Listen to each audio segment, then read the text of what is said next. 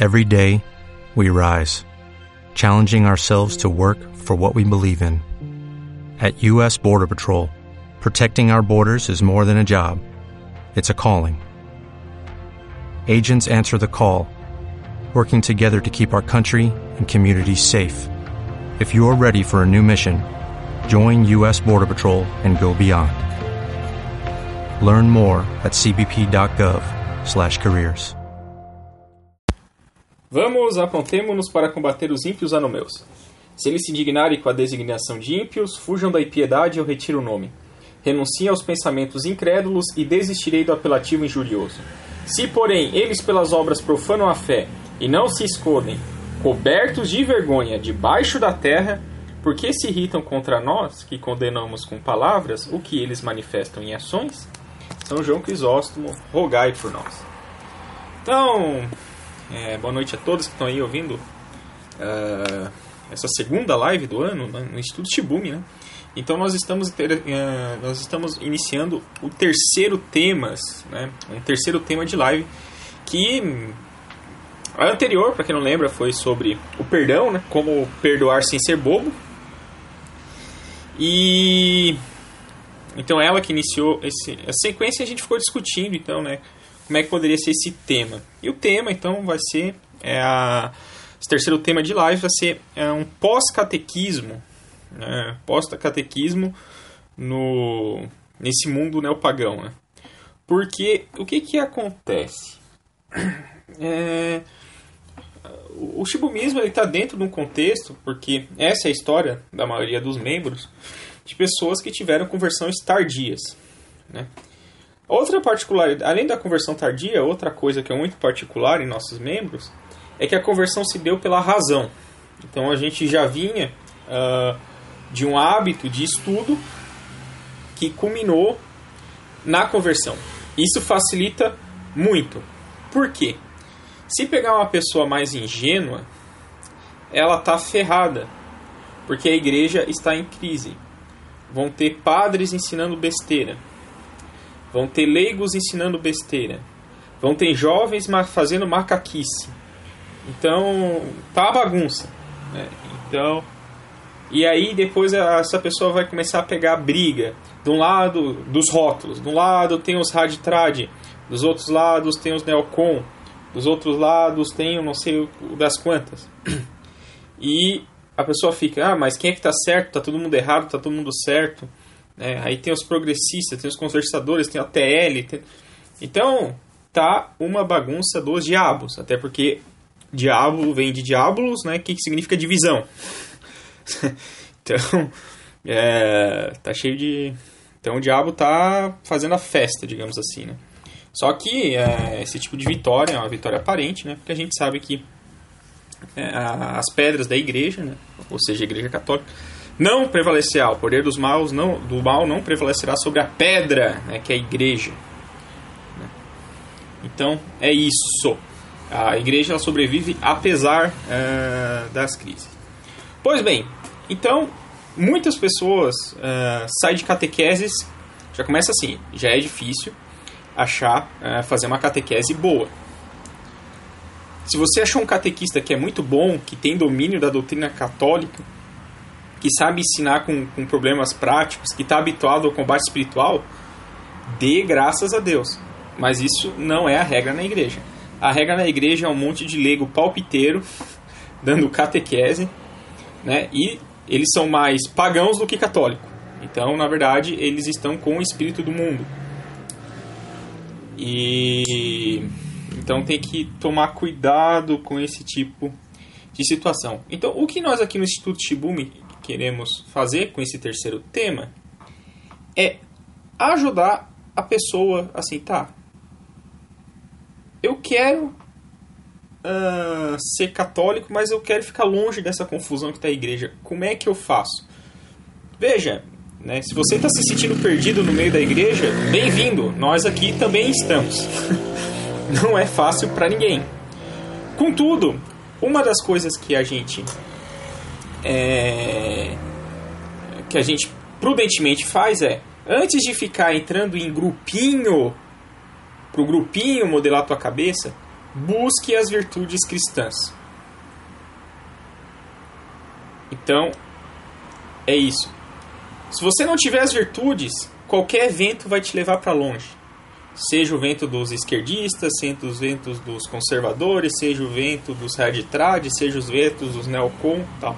A função aqui é como ser católico. Então, busque as virtudes. É, busque as virtudes. Isso é o mais importante. E como é que se busca as virtudes? Através do combate. Então, o que nós vamos tentar fazer nessas lives é ensinar como fazer o combate, né? Como fazer esse combate. Quer dizer, não é, ah, eu vou ensinar porque eu, eu, eu manjo muito do combate. Não, nós tivemos pessoas, santos, que fizeram esse combate e dão as dicas pra gente. O que nós vamos expor aqui é o que os santos fizeram. Então, é conteúdo sólido, conteúdo já aprovado. Não é um conteúdo teórico. Quando o santo escreve alguma coisa espiritual, ele não está escrevendo porque ele acha, porque ele imaginou. É porque ele vivenciou aquilo. Então aqui nós temos doutrina sólida, e não só doutrina do ponto de vista idética, das ideias. Não, doutrina sólida da prática cristã. Como ser. Porque os dez mandamentos são fáceis de aprender. É, isso aí a gente tem que ter de cor, pelo menos. É, quem fez uma catequese, pelo menos os 10 mandamentos, tem que saber. Né? Agora, como aplicá-lo no dia a dia? Ou seja, os 10 mandamentos são princípios gerais que devem iluminar nossa decisão no dia a dia. Agora, como fazer o discernimento de qual decisão tomar, de como tem que agir? Eu tenho que agir com raiva, eu tenho que agir com mansidão? Não existe uma regra geral e para sempre. Sempre haja dessa maneira. a vida real é muito mais complexa. Às vezes você tem que agir com irascividade. Às vezes você tem que agir com mansidão. Às vezes você tem que agir com compaixão e piedade. Às vezes você tem que agir de maneira energética e combativa. Então, é por isso que a gente pede a iluminação do Espírito Santo, porque a, a aplicação prática né, do, da doutrina cristã ela é muito mais complicada. Tem muito mais nuances, tem muito mais pormenores. E então cada caso, digamos, é um caso. Mas o que a gente vê no, nos dias no, no dia a dia e que o Instituto Shibumi se prestou a combater, né, é os erros mais patentes e gerais que a gente vê nessa cultura que nós chamamos de neopagã. Uma cultura de idolatria, sobretudo a Asmodeu, que é o deus do sexo. Mas tem outras idolatrias que a gente vai atacando. A idolatria do entretenimento, esse pessoal que só fica assistindo sériezinha, né? E toma, a, e toma a, aquelas séries idiota que eles veem, né? aquelas amizades frívola e, e, e nada sérias, uh, como o ideal de se buscar na vida real. Né? E, enfim, é o deus da técnica. Né? Não, quanto mais tecnologia, melhor. Né? Quando a tecnologia é meramente um meio de facilitar uh, trabalhos ou funções. Né? Inclusive, é... bom, não vou, não vou devagar. Continuando aqui. É, então, o objetivo dessa terceira, desse terceiro tema de lives é tratar da vida prática cristã né? uh, a respeito de como é que a gente pode sobreviver nesse mundo. Né? Então, a primeira grande dica, vou fazer uma live para tratar sobre grupo, grupos mais específicas sobre isso, posso fazer mais à frente. Mas a primeira grande dica que fica aqui, por aqui, né, não, não entre em grupinhos né? Vá buscando, uh, vá, vá buscando a, a, o estudo, né? Vai estudando, vai buscando opiniões, vai buscando homilias, comentários, né? E aí vai criando o seu, seu discernimento. E, mas assim, é estudo, né? Como diria o padre Renato, quem não estuda vira protestante. Né? Pois bem, qual que é o tema da live de hoje? Né? Isso aqui foi tudo um preâmbulo para iniciar o terceiro tema. É, o tema da live de hoje é o seguinte: como desfazer os afetos uh, em relação ao pecado. Ou seja, nós estamos falando aqui do início da vida. Eu era pagão e me converti.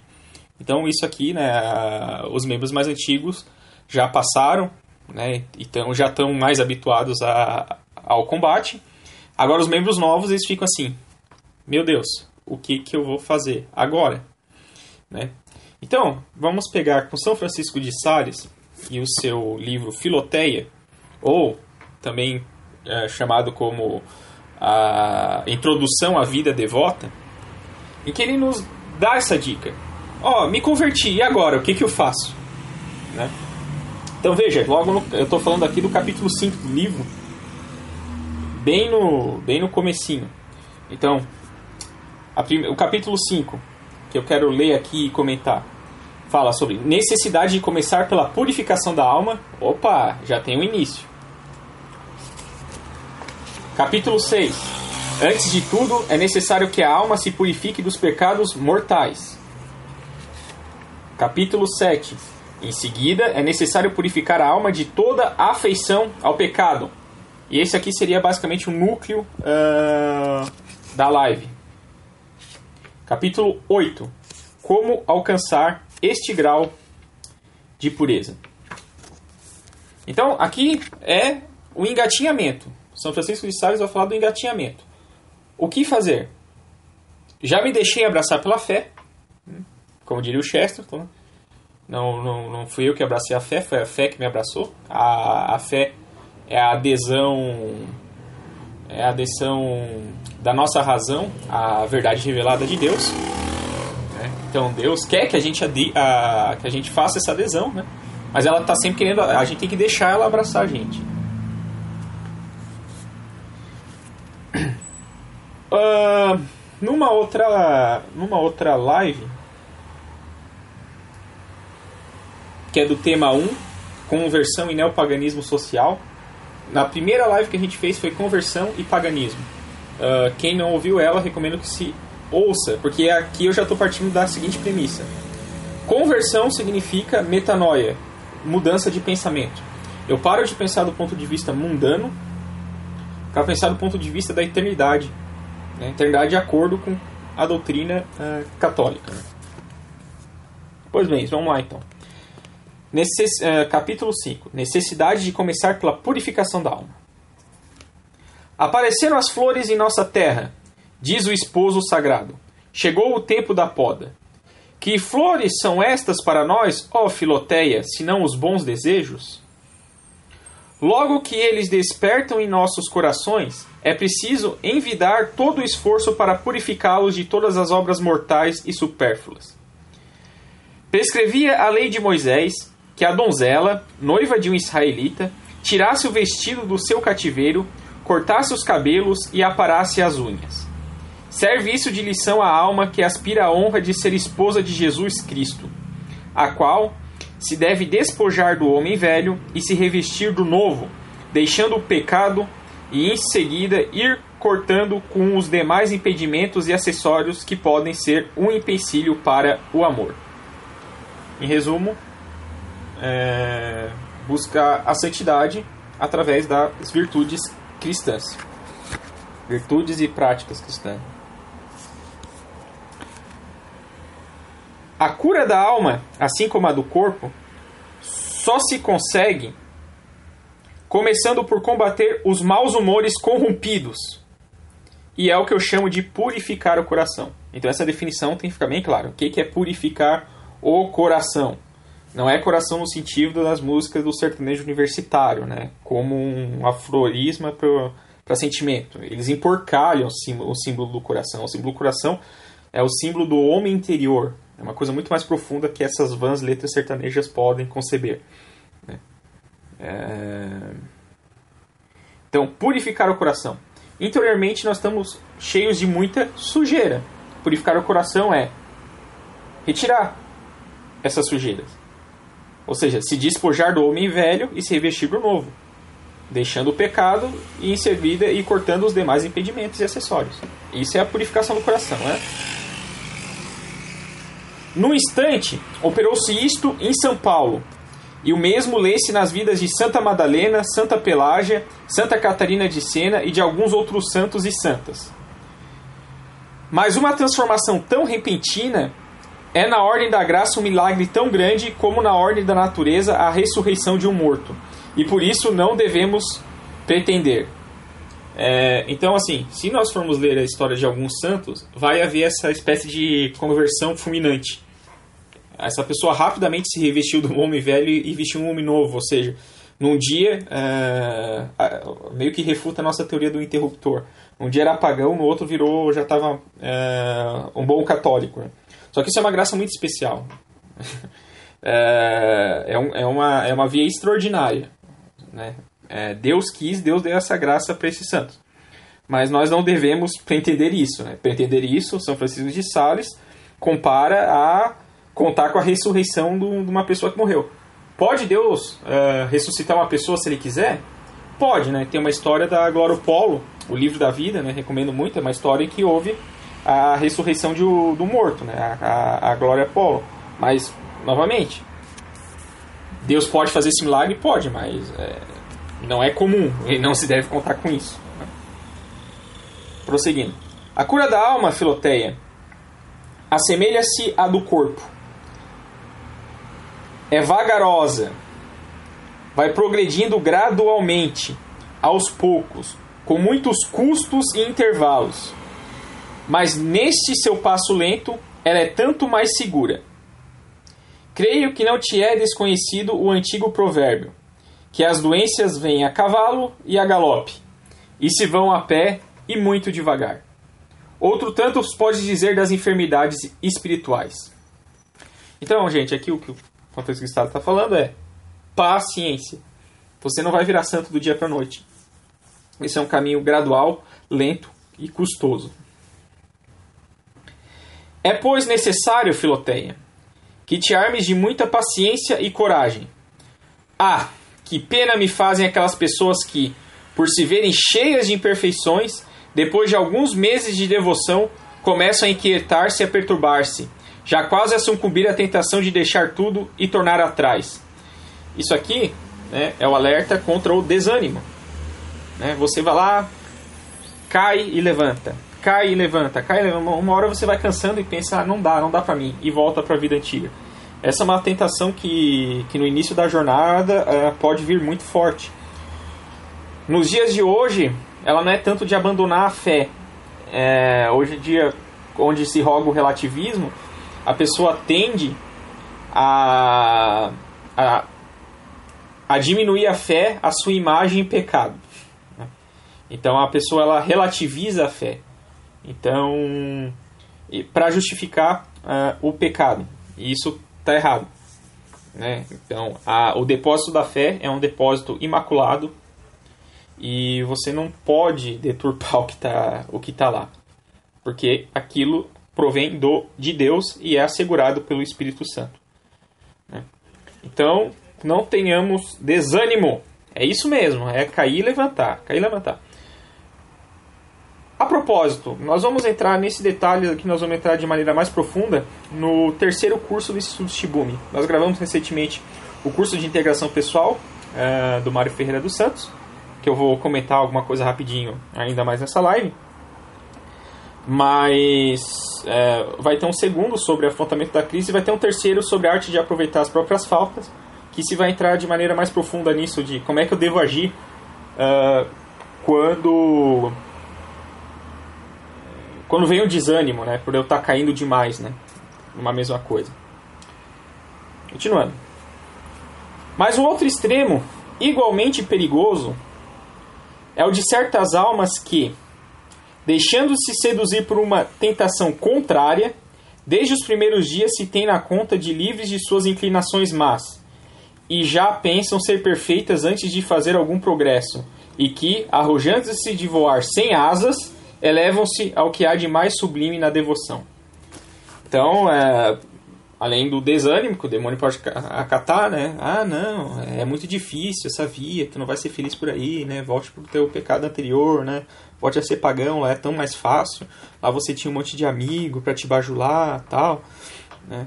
Aqui tu tem que lidar com um monte de gente hipócrita, tem que lidar com padre ruim, né? né, né, né, né? Tem o outro extremo que é, me converti e automaticamente eu começo a desprezar as outras pessoas. Isso é comum, por exemplo, no, no meio mais tradicionalista, por exemplo, quando a mulher ela começa a, a se vestir de maneira modesta. Ela larga as vestes de piriguete, né, da, da vida pagã, e porque ela só porque ela veste um vestido, ou seja, uma mudança exterior, é, ela se sente então superior às outras mulheres, só por causa da vestimenta, mas está aí o interior. Por isso que é importante, a mudança, né, ela tem que vir principalmente do interior para o exterior. Claro que às vezes o exterior ajuda a mudança interior, né, até porque o ser humano não é uma coisa é, isolada, né. Mas o importante é que a gente tenha, do interior para o exterior, o que quer dizer isso? Que a gente saiba a razão do, do porquê fazer isso e que a gente não faça por vaidade, não faça por vanglória, não faça pra, por orgulho, uh, mas faça para uh, dar o bom exemplo. E se as outras pessoas vierem te perguntar, ah, por que, que tu só se veste com uh, com saia, né, tal. Aí você possa, como diria São Pedro, né, como pede São Pedro, né, falar as razões da sua fé. Não, ó, eu sirvo por causa disso, disso, disso. A mulher ela fica mais bonita, assim, ela fica mais feminina, né? E tal, e todos os. É, e toda a doutrina da, da modéstia, né? Modéstia vem de moda, que vem de modus, né? que quer dizer bom comportamento. Né? Modos, né? De modo, modo de agir, bom comportamento. Então, só por isso já dá pra ver que atualmente, né, nesse mundo neopagão, a coisa tá triste, né? Tá muito. Eles falam moda, não é moda. Né? um, ó, Filoteia.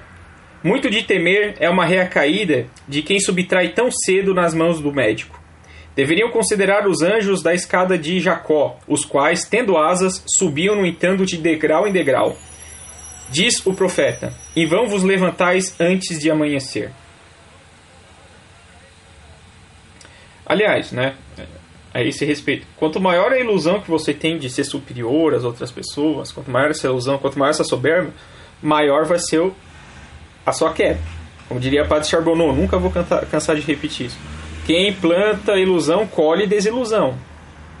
Então, quanto mais alto tu, tu, achar que tu tá, né, que você vem com aquela coisa, ah, eu sou santo.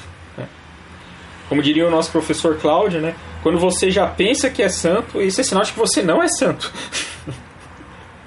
então tem que tomar cuidado com isso. A alma que surge do pecado para uma vida devota pode se comparar ao despontar do dia, que não dissipa as trevas num instante, mas pouco a pouco, quase imperceptivelmente. Então aqui já vai um conselho num outro livro, que foi o professor do São Francisco de Sales, né? É...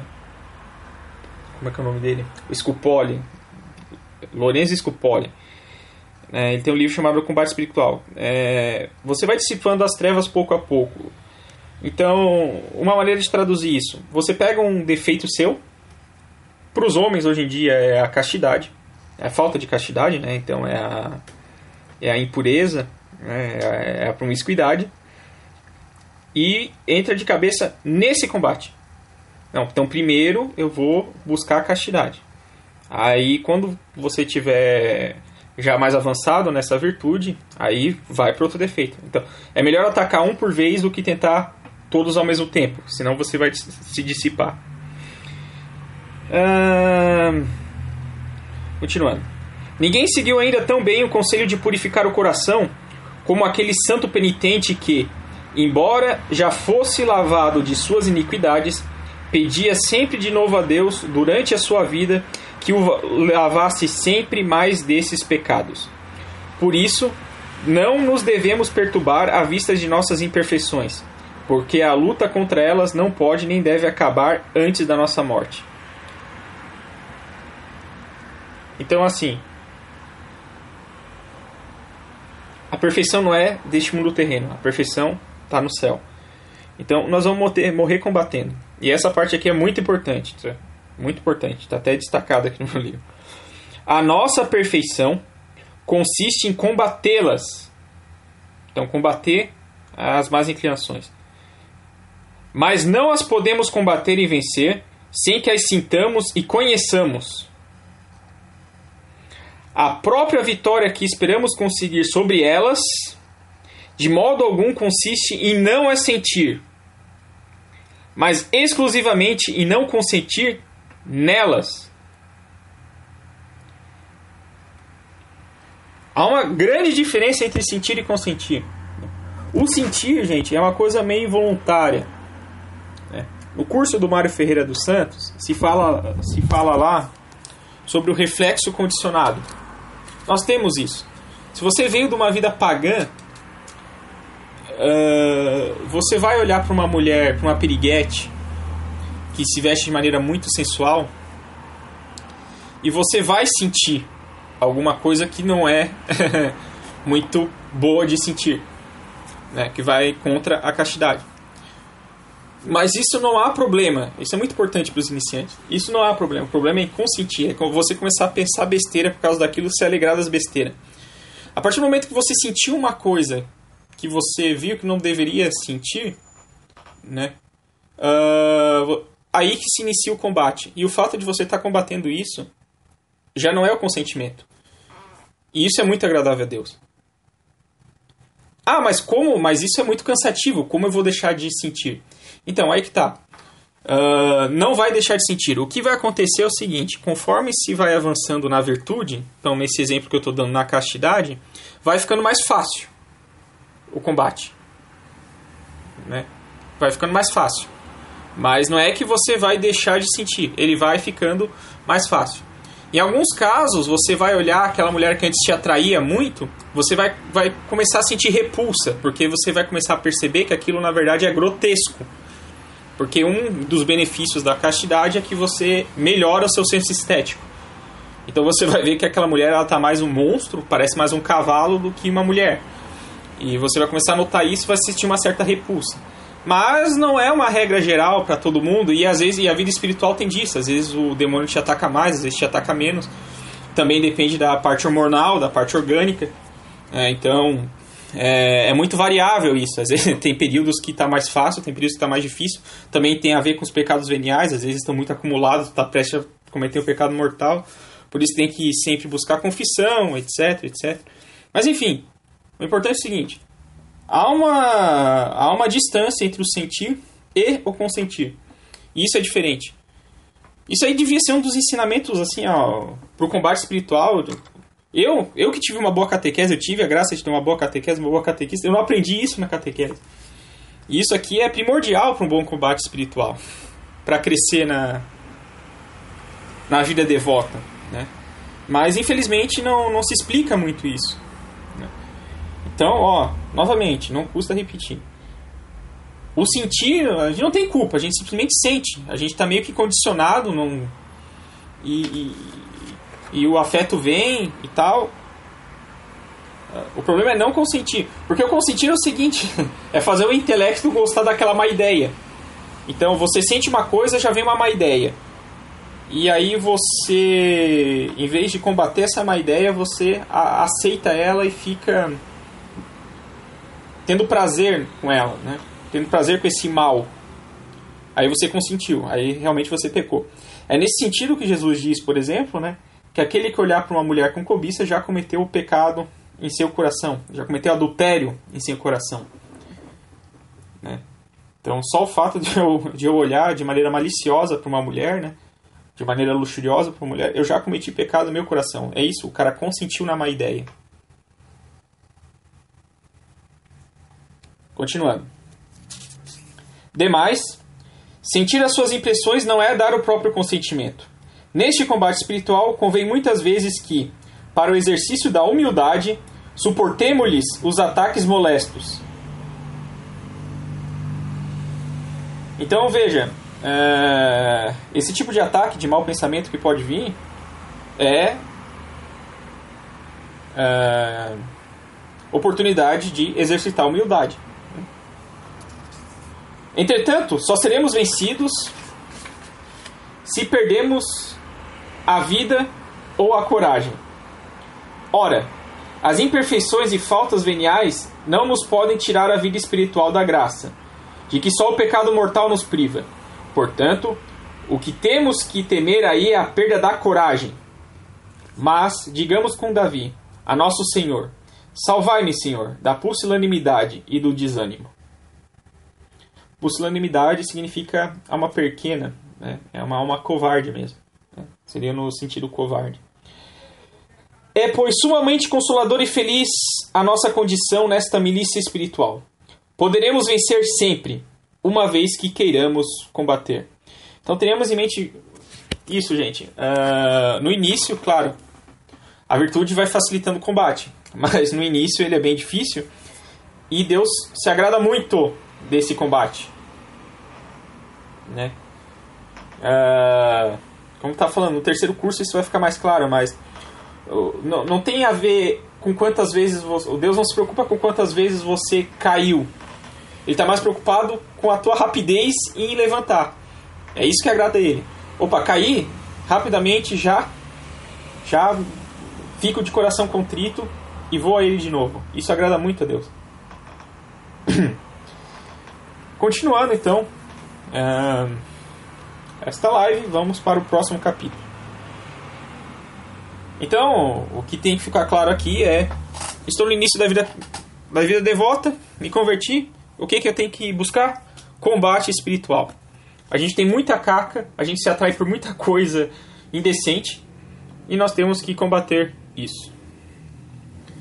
Capítulo 6 Antes de tudo, é necessário que a alma se purifique dos pecados mortais.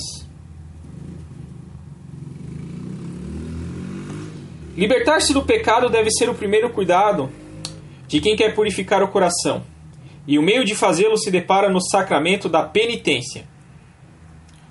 Procura o confessor mais digno que possas achar. Toma um desses livrinhos próprios para ajudar a consciência no exame que deve efetuar sobre a vida passada, como os de Granada, Bruno, Arias, Alger. Lê-os com atenção, notando ponto por ponto tudo o que ofendestes a Deus, desde o uso da razão, e, se não confias em tua memória, assenta por escrito o que notastes. Uh, esse de anotar os pecados é, é controverso. Tá? Depois do exame, detesta e abomina os pecados cometidos.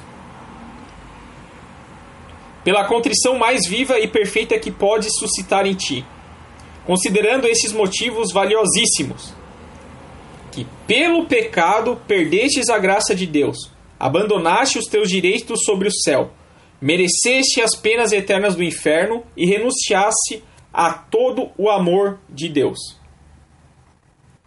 Então, quando a gente comete pecado grave, a gente tem que ter essas duas realidades que vêm com a metanoia. Eu estou merecendo o inferno, essa é uma, ou seja, a, a punição, e eu traí o amor de Deus. Ou seja, eu traí quem me amou. Isso deve ser doloroso, né? Quando você uh, magoa a sua mãe, por exemplo, né? Você fica triste, né? Pô, você magoou quem te ama, né? Tanto mais Deus, né? Que te ama mais que a tua própria mãe. Então, são coisas que, que, que, que se tem que, que meditar. Pelo sentimento? Não, meu filho, pela razão. é, é, é, isso que eu quero deixar claro aqui nesse capítulo. Pela razão.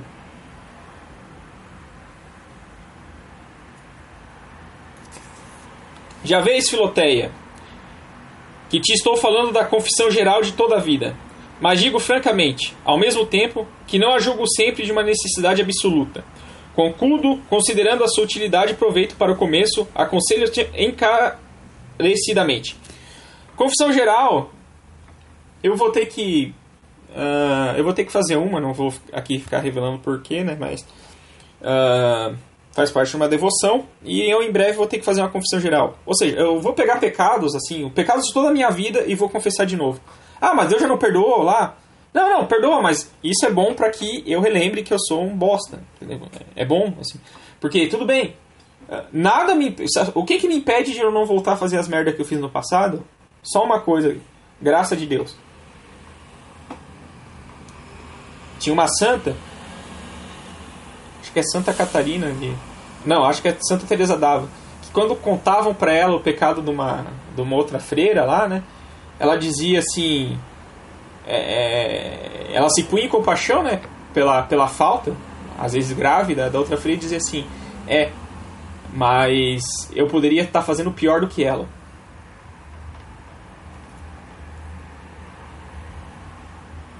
Ah, o Renato está perguntando o rolo de anotar os pecados.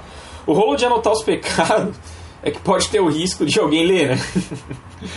tu anota ali, deixa no lugar, alguém pode ler ou deixar cair no chão, e, ou o cara ficar bisoiando ali e tal. Né? Porque é, quando você vai para confissão, isso, isso acontece de vez em quando, né? quando você vai. Então, a, a outra razão, né? Essa é, é a razão uh, física, razão espiritual que é argumento. É, é um argumento, tá? Não, não tô aqui dizendo que tá certo ou errado.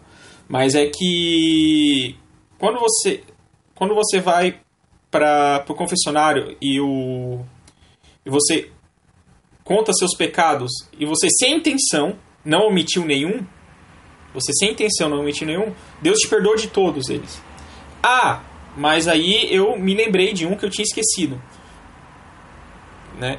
Então, tipo assim, o que se diz é o seguinte: não, perdão tá valendo. A próxima vez você vai lá e, e faz, digamos, retroativamente é, esse pecado, mas não é para se preocupar com isso, né? Isso não vale, claro, pro pecado mortal, né? O cara vai lá, confessei, ah, né? Fiz isso, isso, isso, aquilo, tal. Aí sai do confessionário, ah, lembrei que eu matei um homem, né? Claro, né? Se o que você esqueceu foi um pecado grave, né? Aí, aí sim, vale a pena voltar, né? Mas se for venial, não. Ele foi, ele foi perdoado ali, nem esquenta a cabeça com isso. Porque senão o cara vai ficar muito, muito escrupuloso. É, o, o outro perigo é esse, ficar muito escrupuloso. Ah, será que eu esqueci? Que não sei o que, né? E o importante é focar nos graves. Os graves você não deve esquecer mesmo. Só que, tipo assim, se é grave, né? Você, você não vai esquecer, né? Mas, enfim, continuando. Não sei, ficou claro?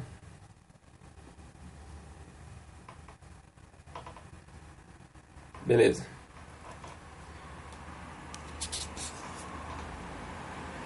Um, acontece, não raras vezes, que as confissões ordinárias de pessoas que levam uma vida negligente e comum são defeituosas e mal feitas. Não se preparam nada ou quase nada. Não têm a contrição devida. Confessam-se com uma vontade secreta de continuar a pecar ou porque querem evitar as ocasiões do pecado, ou porque não querem envidar todos os meios necessários para a emendação da vida. Isso aqui, isso aqui no início, olha? Ah, já que eu vou me confessar, então vou pecar e me confessar, tal. Não caio nessa tentação. Isso é, é, é, é bem marota, só que tipo é um dos truques mais uh, tosco do demônio. O demônio ele tem muitas cartas na manga, assim, né?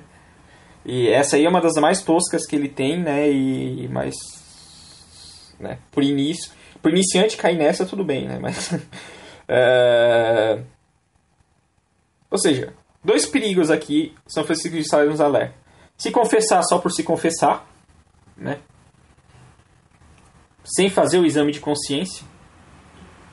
Uh, isso aí é você tratar a, a realidade do pecado de maneira leviana e a realidade do pecado não é, é, não pode ser tratada com, de maneira fútil, né? E uma das condições para você obter o perdão de Deus é o propósito de emenda. É o propósito de emenda. Eu vou me esforçar para não cometer esse mesmo pecado de novo. Ah, mas eu caí com o mesmo pecado uma semana depois. Tá, tá, tá mas na, naquele momento você tinha o propósito de emenda. O que pode acontecer é tipo assim: ah, não, eu quero. Ah, ah não, eu, eu fui lá, confessei, eu me masturbei. Aí. Mas tipo assim, mas eu quero mas eu não sei lá, será que o que eu fiz é, é errado e tal? Secretamente, lá no íntimo você ainda tem isso. Tá errado. Né? É, aqui o São Francisco de Sales repreende. Confessam-se com uma vontade secreta de continuar a pecar.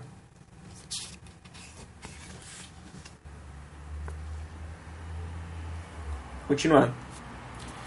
E nesses casos, uma confissão geral torna-se necessária para assegurar a salvação. Além disso, a confissão geral nos dá um conhecimento mais perfeito de nós mesmos. Nos enche de uma salutar confusão em vista, dos nossos, em vista de nossos pecados.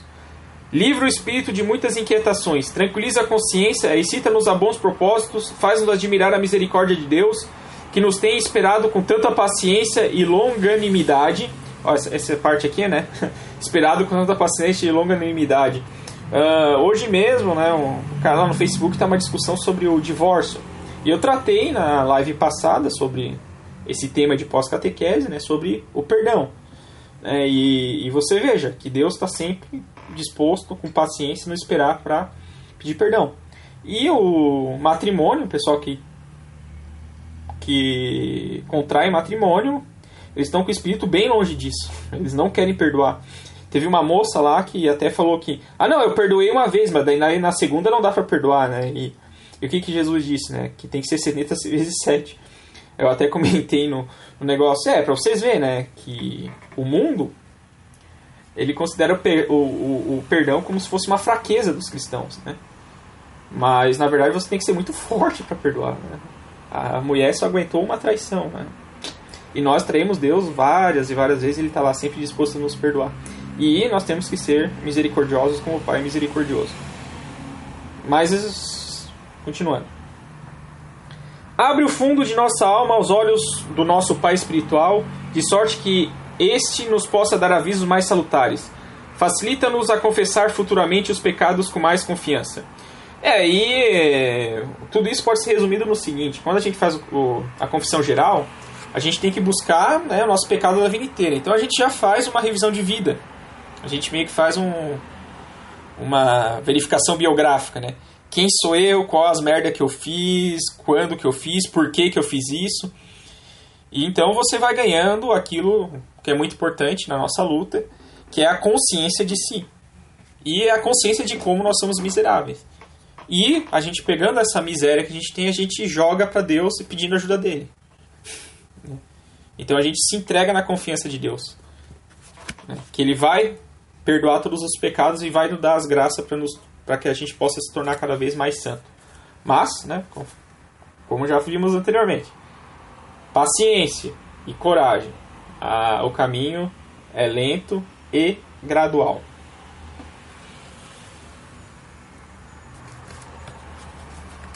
Tratando-se, pois, Filoteia, de uma renovação completa de tua vida e de uma conversão, conversão perfeita de tua alma a Deus, não é sem razão, a meu ver, que te aconselho fazeres uma confissão geral. Capítulo 7. Em seguida, é necessário purificar a alma de toda afeição ao pecado. Antes de chegar, uh, antes de ler esse capítulo, fazer uma revisão rápida sobre uma sobre a segunda aula do curso de integração pessoal do Mário Ferreira dos Santos, lá no Instituto Shibumi. O uh, que, que é afeição ao pecado? O ser humano ele pode ser dividido em uh, catalogado né, em três dimensões. É, vamos falar, chamar assim: a sensibilidade, a afetividade e a intelectualidade. A sensibilidade são os sentidos. É como a gente capta o mundo exterior. A afetividade são os nossos gostos, uh, desprezos, simpatias, antipatias, né? Uh, em relação às coisas. Né? E a intelectualidade né, é onde, tá, onde reside nossa inteligência, né? que, onde reside a inteligência, a razão, né? Que em regra deveria coordenar o, o, o, nosso agir, né? onde a gente processa uh, os dados, né? digamos assim. Pois bem, Então, uma das coisas que vão gerando reflexo condicionado no homem. Então, ah, novamente, a, a parte da sensibilidade e da afetividade, nós temos em que pode se chamar composto, né? Composto corpo-alma, né? É, isso aí é o que nós temos em particular com os animais.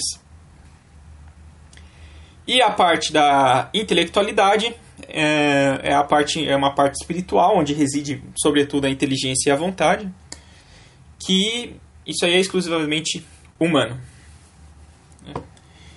Então, veja bem, nós estávamos no paganismo, então nós, tínhamos, nós temos muitos afetos uh, desordenados, chamando assim. Ou seja, a gente gosta do que não deveria gostar. Não é bem gosta, a gente sente simpatia pelo que não deveria sentir a gente sente atração pelo que deveria sentir repulsa. Ou seja, a nossa parte afetiva ela está desgovernada. Então, uma das partes do combate espiritual é isso que o, é, que o São Francisco está falando. Depois que eu combati os pecados graves, ou seja, eu não estou mais cometendo pecado grave, né? Então, os veniais estão, estão atrapalhando minha santidade, né? Então, eu tenho que purificar a alma de toda afeição ao pecado. Então é isso, eu não tenho que mais sentir uh, simpatia a, a, esse tipo de pecado.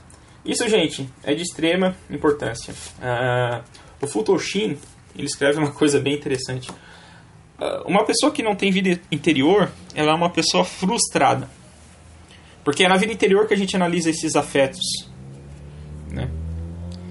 E é uma pessoa frustrada. E quando a pessoa é frustrada com ela mesma, porque os desafetos dela são desordenados, né?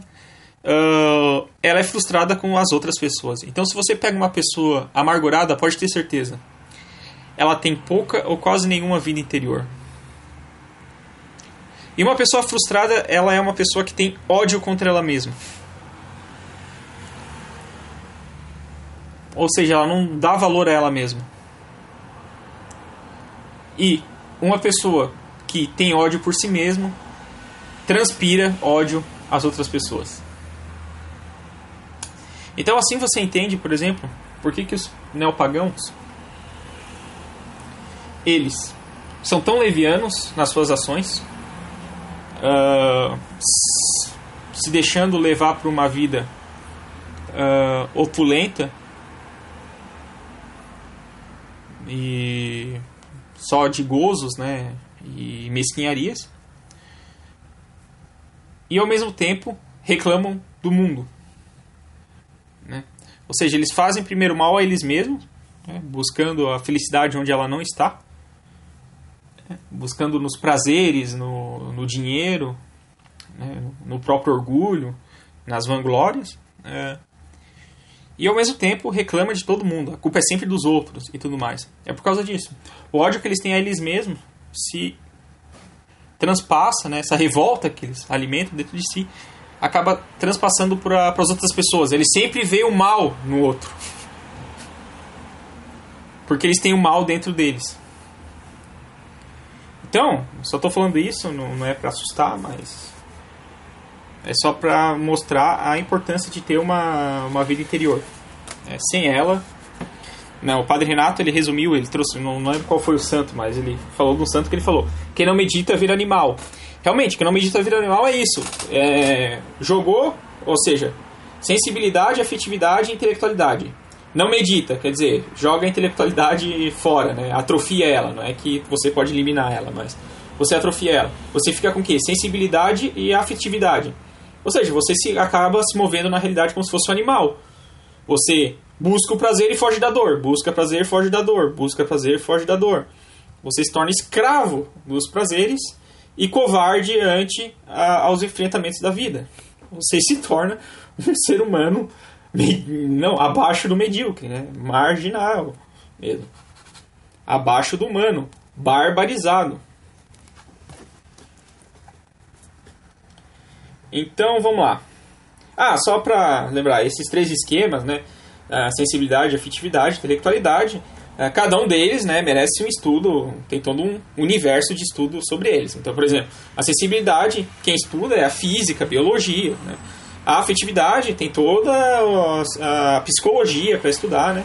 E a intelectualidade, né, a filosofia. Então, né, então não é uma coisa assim, ah, é só isso o ser humano? Não, não. É, é uma coisa, é um sistema bem complexo. Aliás, o ser humano não é essas coisas separadas, né? Isso são abstrações. O ser humano é tudo isso ao mesmo tempo.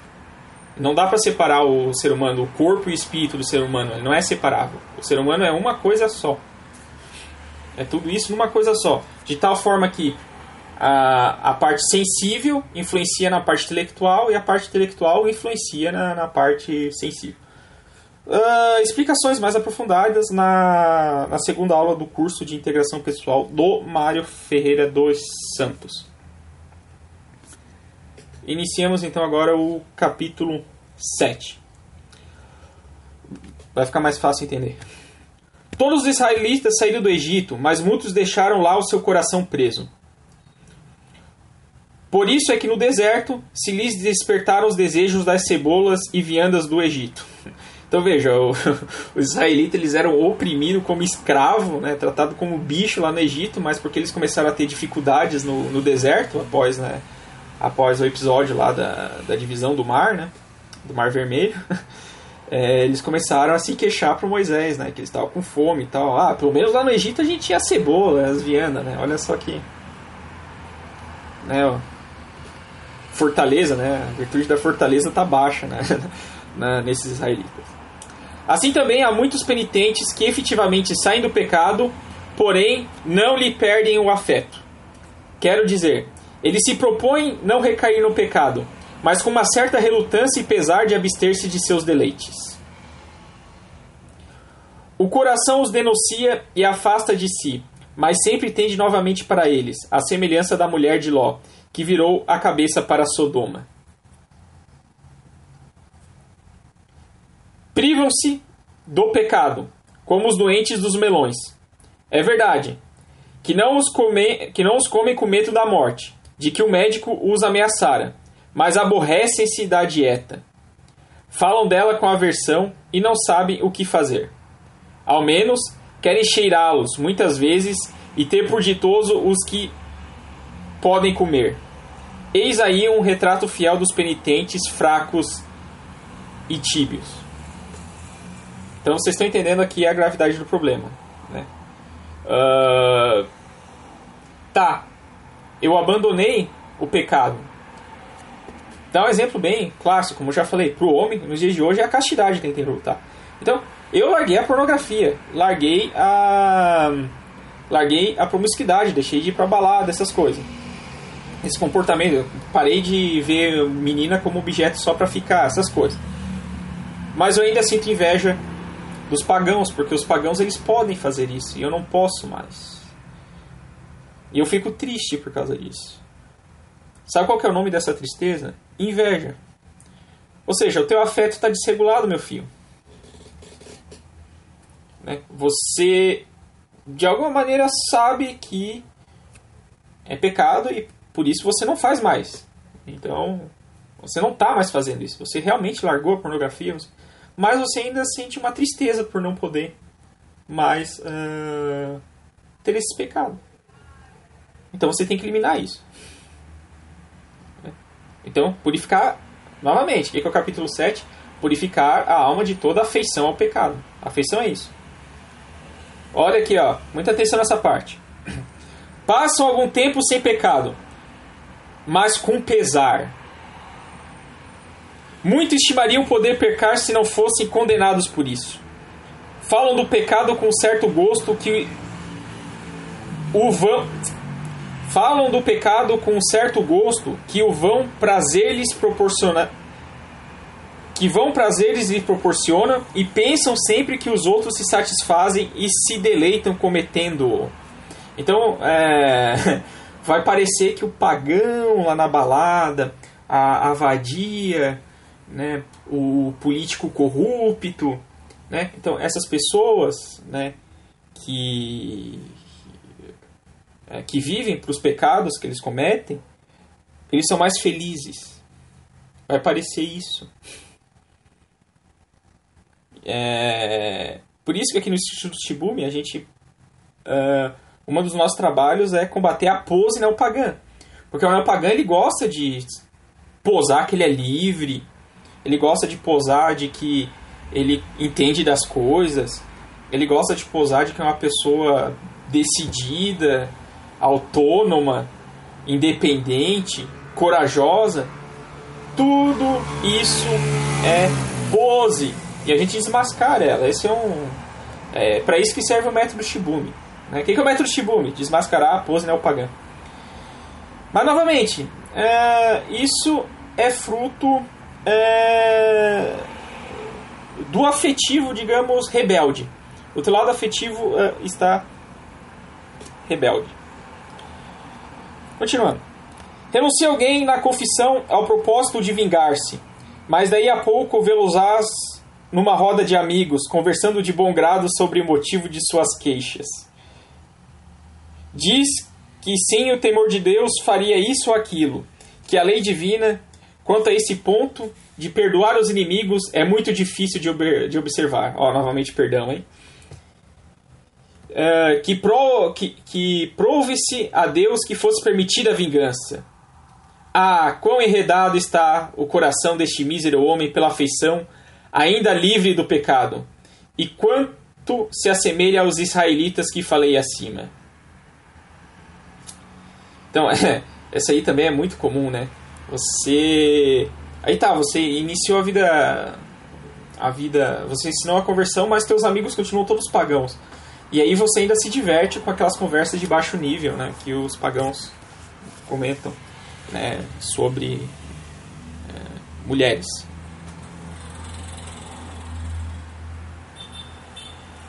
Então, continuando. É isso exatamente o que devemos dizer também daquelas pessoas que, detestando seus amores pecaminosos, conservam ainda o resto de prazer em familiaridades vãs, em demonstrações demasiado vivas de acatamento e amizade. Ou seja, você se compraz da amizade com o ímpio. Oh, que perigo imenso está correndo a salvação desses penitentes. Uh... Ah tá. O que eu ia comentar vai estar no, vai estar no próximo capítulo. Desculpa. Continuando. Portanto, Filoteia, uma vez que aspiras sinceramente à devoção, não só deves deixar o pecado, mas também é necessário que teu coração se purifique de todos os afetos que lhe foram as causas e são presentemente as consequências. Pois, além de constituírem um contínuo perigo de recaídas, enfraqueceriam a tua alma e abateriam o espírito. Duas coisas que, como deixei dito, são irreconciliáveis com a vida devota. Essas almas que, tendo deixado o pecado, são tão tíbias e vagarosas no serviço de Deus, agora ele é duro, hein? Assemelham-se a pessoas que têm uma cor pálida. Não é que estão verdadeiramente doentes, mas bem se pode dizer que seu aspecto, seus gestos e todas as suas ações estão doentes. Comem sem apetite, riem sem alegria, dormem sem repouso e mais se arrastam do que andam. Deste modo, aquelas almas em seus exercícios espirituais, que nem são numerosos nem de grande mérito, praticam o bem com tanto de sabor e constrangimento que perdem o brilho e a graça que o fervor dá às obras de piedade. Nesse capítulo 7 nós vimos o que é a descrição de uma alma tíbia, que apesar de ela está no combate com os pecados mortais, ainda tem afeto por esses pecados, ainda namora com as ocasiões de, de cometer novamente uh, esses pecados, com conversas vãs e amizades frívolas. Então, nesse último capítulo que nós vamos comentar, é... como educar esse afeto. Então vamos entender o que está por trás desse problema, né? A raiz de fundo para então alcançar a pureza do coração. Capítulo 8. Como alcançar este grau de pureza? Para isso, é necessário formar uma ideia viva e mais perfeita possível do mal imenso que traz o pecado a fim de que o coração se compunja e desperte em si uma contrição veemente e profunda. Uma contrição, por mais tênue que seja, mas que é bastante para alijar da alma o pecado, máxime se for unida à virtude dos sacramentos. Mas se é penetrante e veemente, então pode purificar o coração também de todas as más inclinações que provêm do pecado. Olha só, gente. É... Muito do afeto que a gente sente, que a gente viu na parte anterior, vem da ideia que Deus está cortando os nossos baratos. Essa é a verdade. Deus é um autoritário que corta os nossos baratos. Só que Deus é o sumo bem. Deus seria sacana se fizesse isso, então ele não seria o sumo bem. Então aqui nós estamos diante de uma contradição. Ou seja, a sua visão sobre a realidade está com problema. o que você tem que buscar, o que São Francisco Sales está falando aqui, você tem que buscar é por que, que o mal, por que, que o pecado é mal? Deus te deu a razão para isso, meu filho. É para você buscar conhecer por que, que a ordem divina é a perfeita sabedoria. Por que, que ela é boa? E por quê? E sendo o pecado aquilo que perturba a ordem divina, por que, que ela é má? Então você tem que meditar a consequência do pecado. É. Não de maneira de maneira profunda, qual é a consequência do pecado? Eu vou para o inferno. Só que você não cometer pecado só por causa do medo do inferno uh, é um amor muito fraco. Que não vai te desprender dos afetos com esses pecados. Que vai tornar a tua vida de combate espiritual e a tua devoção pífias. Contudo, se você começar a buscar obedecer a Deus por amor a Ele, e só se ama aquilo que se conhece, então quanto mais eu conhecer a ordem divina, mais eu vou amá-la, menos afeto eu vou ter com os pecados.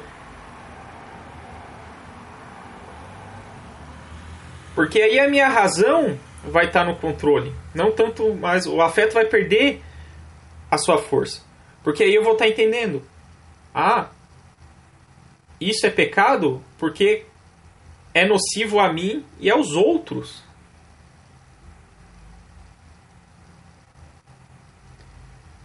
É, sim, sim, Luiz. A maioria das pessoas, infelizmente, né, quando os caras falam dos maus moralistas, né, é, os caras querem converter o pessoal na base do carteiraço. Não faça isso. Por quê? Não, porque eu tô mandando. né? Não faz isso, porque Deus não quer. Né? Num primeiro instante, beleza, mas nós somos seres inteligentes que fomos feitos para contemplar a Deus. Então é importante a gente saber o porquê. Por que, que o pecado é pecado? Por que, que ele faz mal? Né? Eu, falando aqui do, do, do, de uma experiência, foi custoso para eu perder um afeto na, na minha luta pela castidade. Eu tinha uma objeção. Eu tinha uma objeção, que era a seguinte: por que, que né, a fornicação no namoro era pecado. Eu tinha aquela falsa ideia de amor de tipo assim, tá, mas se um casal de namorados se ama, por que, que eles não podem fazer sexo? Claro, eu tava no início. Mas, tipo assim, eu não fui assim, ah, eu, eu não agi com soberba, tipo, então é óbvio que essa religião tá errada tal. Não, era uma dúvida que eu tinha, por que, que Deus tá certo nisso e eu tô errado? E eu fui estudar. Aí, claro, hoje eu sei. Uh, hoje eu sei por quê. Porque. Uh, porque sem uh, se, realizar uma promessa no matrimônio, né? É, o sexo vai ser tratado com leviandade, né? Um ainda não é do outro, né? Tal. Tem várias explicações e aí você, você pode dar uma explicação do porquê que isso é ruim de maneira uh, psicológica, você pode usar argumento sociológico, você pode usar argumento filosófico, você pode usar argumento teológico. Então tem várias linhas que você pode tacar essa questão. Mas isso é que é importante. Buscar, busca isso. Busca esse conhecimento para que o coração se compuje e desperte de si uma contrição veementemente profunda. Se eu como consciência do quão de quão o, o, o, o pecado é ruim, mais perfeita vai ser a minha contrição. E veja aqui novamente, coração, gente, não é no sentido de sentimento. Morte a esses sertanejos universitários, aos pagodeiros. coração é o símbolo da alma, do homem interior. Ou seja, não descarta a nossa capacidade, a inteligência. É a inteligência ordenando os afetos e a, e a sensibilidade. A inteligência que tem que governar. Novamente, aquela frase: quem não medita, e a meditação é uma faculdade da inteligência, quem não medita se animaliza. Então a, é a inteligência que, que tem que governar isso. Um dos erros da renovação carismática né, alguns, é, é outro tema complexo esse da renovação carismática. Mas, em alguns setores, vamos falar assim, da renovação carismática, se vê o sentimentalismo. Eles querem sentir o Espírito Santo. E não é assim que funciona a coisa. Você tem que saber, é diferente, não é sentir, você tem que saber. Né? Essa, essa palhaçada aí de que fé é diferente da razão, nunca foi assim na história da igreja. A razão sempre sobre a luz da fé, é por isso que a gente pede luz para o Espírito Santo, é isso, ilumine a nossa inteligência, ou seja, que a fé ilumine a nossa capacidade racional e a gente possa enxergar melhor, que a gente pode ter mais consciência do quão mal e ruim é o pecado e quão bom e amoroso é Deus. Elas não andam separado. Então, óbvio, se você acredita que razão e fé são opostos, você, você, vai, você só pode apelar para o quê? Para o afeto e, e sensível. Mas não é assim que funciona.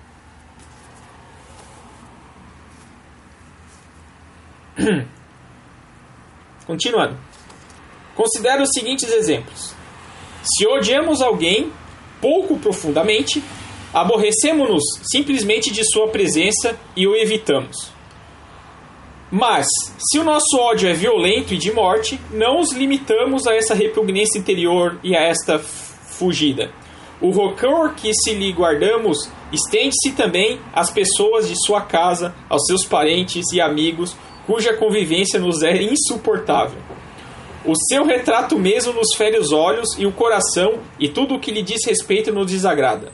Assim, o penitente que odeia de leve os pecados e tem uma contrição fraca, se bem que verdadeira, fácil e sinceramente se determina e propõe a não cometer de novo.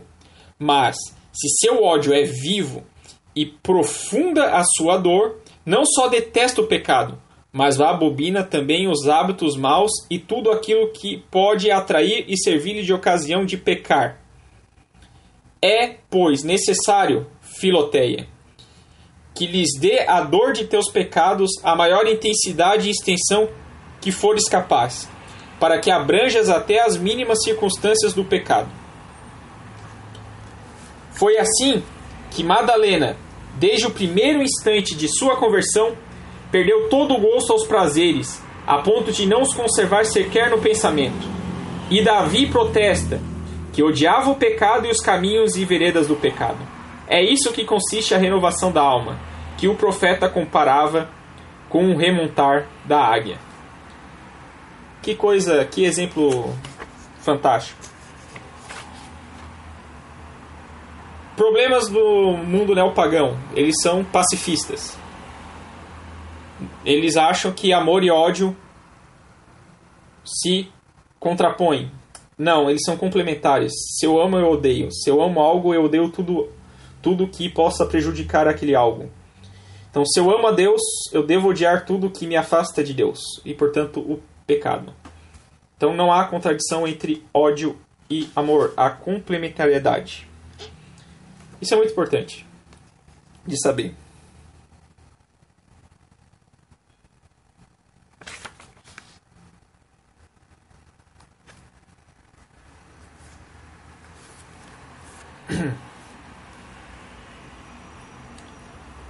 E para encerrar,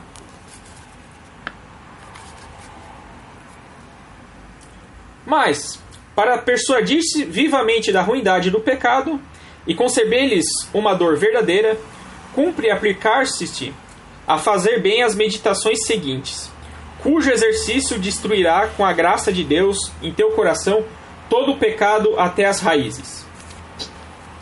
Com esse intento, eu as escrevi para ti segundo o método que me pareceu melhor. Fazei-as uma por uma, conforme a ordem que seguem. Toma apenas uma em cada dia, e se for possível, eu te aconselho que seja de manhã, porque este é o tempo mais próprio para esse exercício de espírito. Depois, pensa durante o dia contigo mesmo sobre aquilo que ainda te lembras. E, se ainda não tens práticas e meditar, lê para tornar mais fácil a segunda parte deste livro. Então, como é que a gente conclui essa live? Para alcançar a pureza e de se desprender dos afetos do pecado, meditação. O que, é meditar?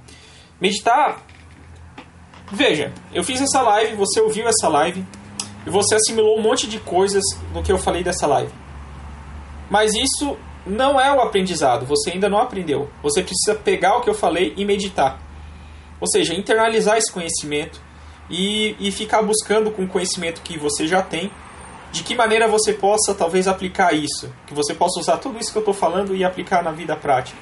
Ou relembrar momentos em que alguma coisa do que eu disse aqui se cumpriu na vida, seja na, na sua vivência ou que você observou na vivência de outro ou de uma história. Que, ou seja, você vai montando essas peças, você vai, né, como se diz, ruminando as ideias.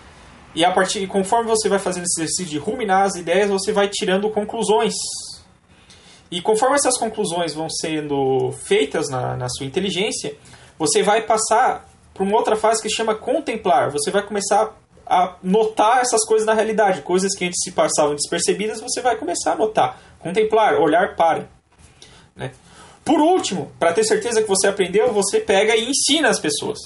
Quando você já é capaz de ensinar isso, isso significa, ó, eu aprendi a lição. Né? Pergunta, ah, eu aprendi disso que eu falei, eu aprendi vivamente? Mais ou menos, eu peguei a ajuda do São Francisco de Sales para fazer essa live. Se eu fosse fazer essa live no seco, eu não conseguiria uh, tamanha uh, profundidade. Ou seja, mesmo nesse tema né, de combate espiritual, eu tenho muito ainda o, o que estudar e que me aprimorar. Então, como eu ainda sou muito fraco nisso, né, longe da, de, uma, de uma sabedoria nesse campo, eu eu me encosto, né? Eu me encosto nos que manjam, né? São Francisco de Sales, o professor dele, né? O Scupoli, né? Tem o, o Granada aí, uh, Santo Afonso Ligório, São João Crisóstomo, então tem uh, os padres do deserto, então tem toda uma fonte católica aí para ah, para combate espiritual. Então vamos aprender com eles, uh, vamos praticar isso em nossa vida, né? E a gente vai ganhando experiência e com a experiência a gente vai ganhando sabedoria e mais capacidade de meditar. Então meditando, por que que a lei de Deus é correta e bela e o pecado é mau e perverso? A gente vai é, se desvinculando dos afetos pelo pecado. Veja, a gente vai se desvinculando do afeto, mas isso não significa que a atração pelo pecado vá apagar. Lembrem disso. Sentir é diferente do consentir. Entendeu? A, a perfeição não é desse mundo. Nós vamos morrer combatendo. Né? O que vai acontecer é que uh, o combate vai, pode ficar mais facilitado. A gente vai tendo, conforme vai progredindo, as preocupações vão mudando, né? E aí o combate vai ficando, digamos, mais sutil e. É mais ou menos assim. É... No início, é como se você tivesse num terremoto. Você tem que dar um jeito de sobreviver a esse terremoto. Aí o terremoto passou, mas ainda tem os escombros. Aí você tem que você tem que ir limpando os escombros, remontando as casas e tudo mais. E isso é um trabalho para é, para toda a vida. Seria isso? Alguém tem alguma dúvida? Eu sei que essa live, ao contrário da anterior, que foi rapidinha, essa foi, foi muito mais longa, mas porque o, o assunto ele exige uma certa profundidade. Alguém tem alguma dúvida?